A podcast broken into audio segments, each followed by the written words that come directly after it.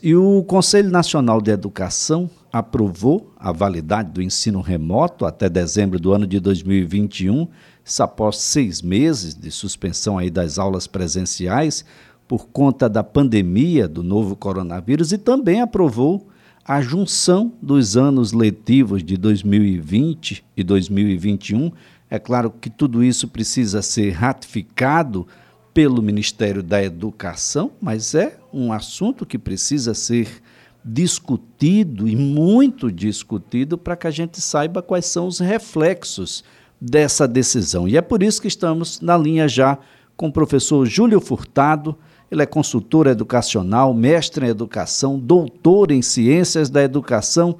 Professor Júlio, antes de mais nada e ainda em tempo, parabéns ah, por essa semana do professor e muito obrigado por atender o nosso pedido e participar do nosso programa. Um bom dia. Bom dia. Bom dia. Obrigado bom dia. por ter lembrado isso. Afinal de contas, é fundamental a gente comemorar esse dia num ano tão atípico. Né?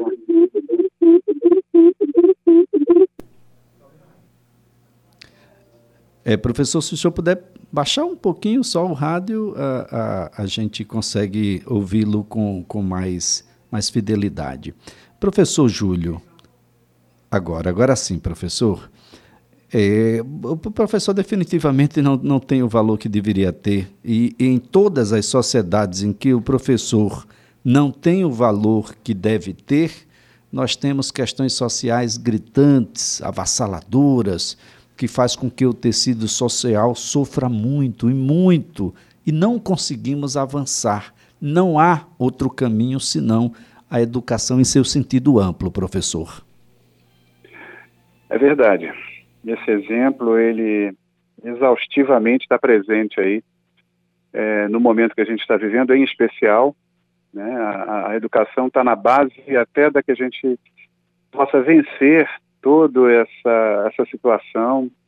E, e, a escola tem um papel muito importante durante esse momento de pandemia, né? que é plantar a esperança, que é plantar a crença positiva nesse futuro, além de, de fornecer e orientar é, atitudes para que a gente possa verdadeiramente vencer esse estado de coisas tão atípico que a gente está vivendo.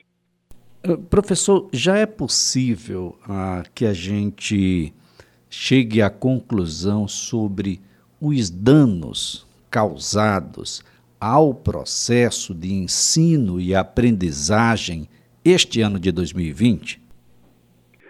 Olha, com exatidão, ainda não.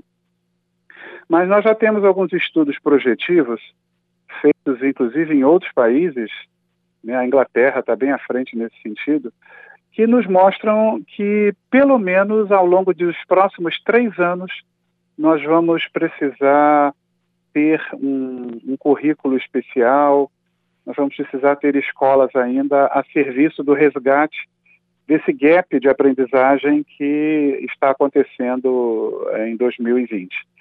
Eu, sinceramente, acredito e ao longo dos próximos anos, isso, isso é um papel, é uma, é uma, é uma tarefa para os próximos anos.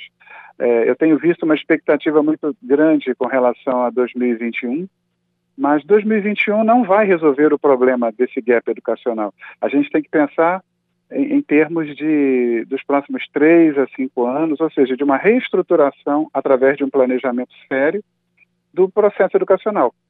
Né? Isso, não, isso não tem uma solução imediata.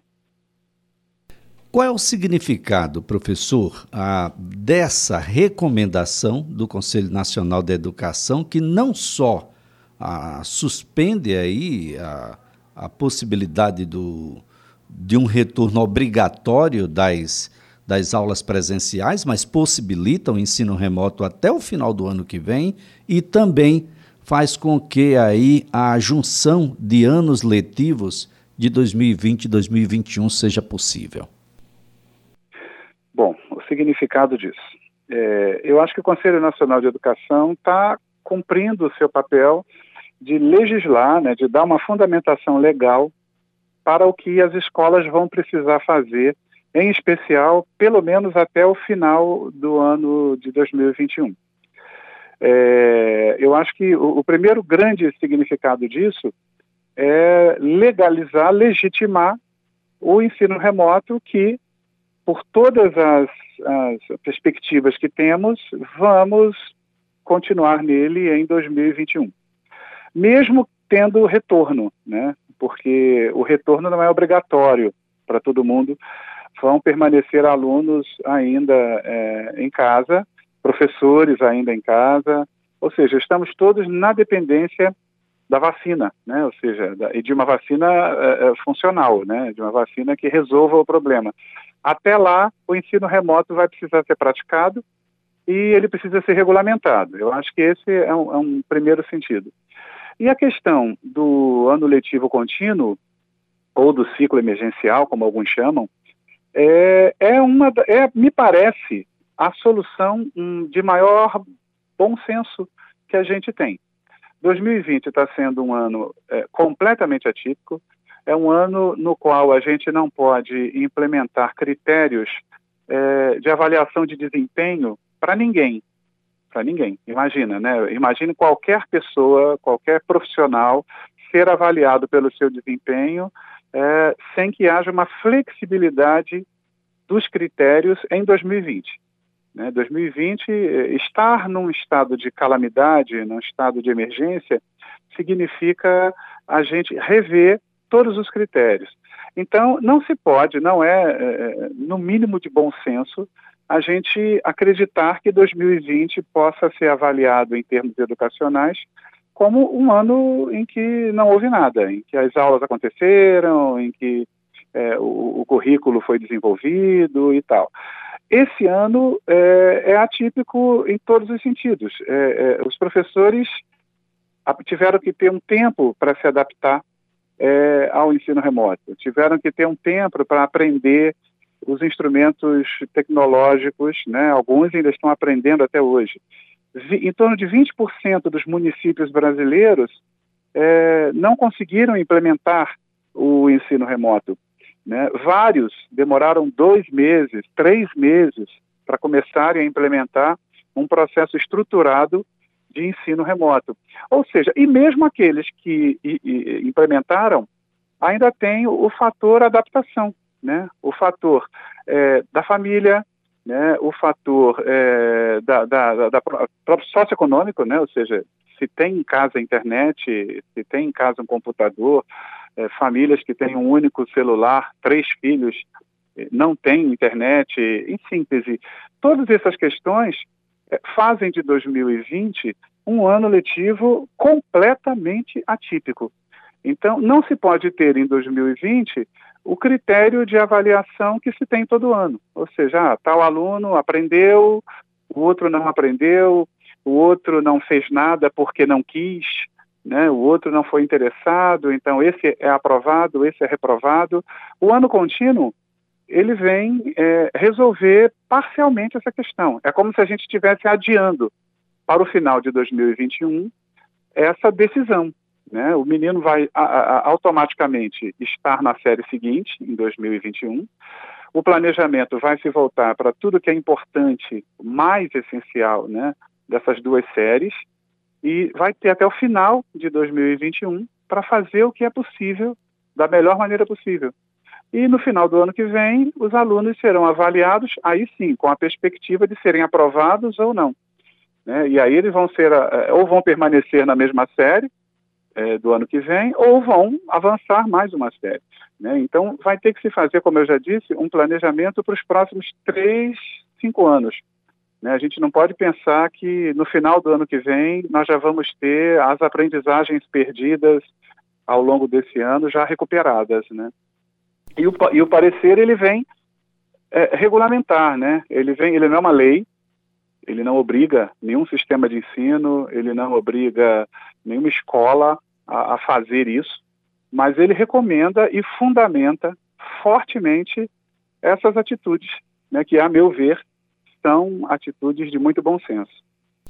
Agora, uh, professor, o, o que fazer com o, o ensino inicial, aquele onde a gente está inserindo as crianças uh, na aprendizagem e o que fazer com esses professores, porque parece-me que, bom, o meio online não é suficiente nem para as crianças que são típicas e muito menos para aquelas crianças que têm a deficiência, seja uma deficiência intelectual ou uma outra qualquer, professor.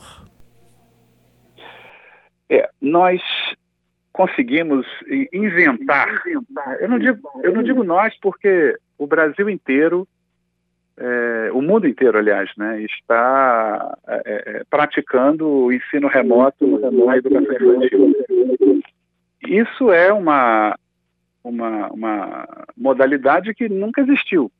Né? Nunca, nunca se falou, digamos, cientificamente nisso. A própria lei do ensino brasileira, ela, ela não prevê educação, eh, ensino remoto para educação infantil em momentos de emergência pública, né? guerras, pandemias, etc. Isso é previsto apenas do ensino fundamental em diante.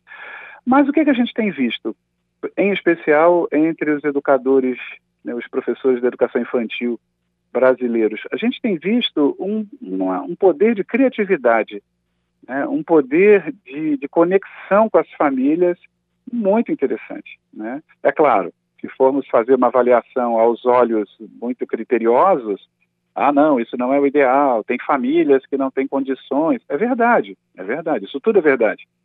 Mas, diante do não fazer nada, as, os professores de educação infantil estão criaram né, uma educação remota de, de, de, de, uma certa qualidade até para as nossas crianças. As, os pais estão recebendo, de forma geral, orientações né? As crianças é, estão participando, na medida do possível né, e das possibilidades aí de cada família, de atividades que promovam desenvolvimento. Que, na verdade, por que, que uma criança inicial, como você colocou, é, que está entrando na escola, é, por que, que é importante a educação infantil? A educação infantil é importante é, para acelerar o desenvolvimento da criança em prol dela estar pronta para absorver o melhor possível que a escola oferece. Né? Então, desenvolver a psicomotricidade, desenvolver a percepção, né? De, a, entender a diferença entre uma letra e um número, é, desenvolver o equilíbrio, se socializar com os outros colegas. Né? isso tudo, na medida do possível, tem sido realizado é, pelos sistemas de ensino e pelas escolas. Eu acredito que enquanto a pandemia não terminar, é, a gente vai acabar aperfeiçoando um, uma modalidade de ensino que com certeza vai precisar continuar sendo estudada, vai precisar continuar sendo estruturada e legitimada. É, eu penso que as políticas públicas, né, os órgãos públicos, os, os prefeitos que vão assumir agora, né, no próximo ano, eles já devem assumir com um olhar muito específico para essa questão, né? para a educação infantil e também é, para as séries terminais. Eu vejo uma outra questão é, é, é, sensível para os alunos que estão concluindo o fundamental, estão concluindo o ensino médio. Eu acho que eles precisam de um olhar específico, assim como o parecer do Conselho Nacional traz esse olhar específico também, né? Tá certo então, professor Júlio Furtado, é um prazer tê-lo aqui no CBN Maceió. Essa é uma discussão, julgo ser inicial. A gente ainda vai ter que conversar muito sobre isso, sobre educação, sobre inclusão digital, as pessoas entenderem de que isso não é ah, um privilégio ou algo que precisa ser encarado como se fosse um, uma coisa inalcançável e entender da necessidade de tudo isso para que a gente possa incluir todos na educação. Um povo educado é um povo diferenciado, decide sempre muito melhor. Muito obrigado, professor. Foi um prazer tê-lo aqui. Um ótimo fim de semana. O prazer foi todo meu. Obrigado, hein? Olha, o professor Júlio Furtado é consultor educacional, mestre em educação e doutor em ciências da educação.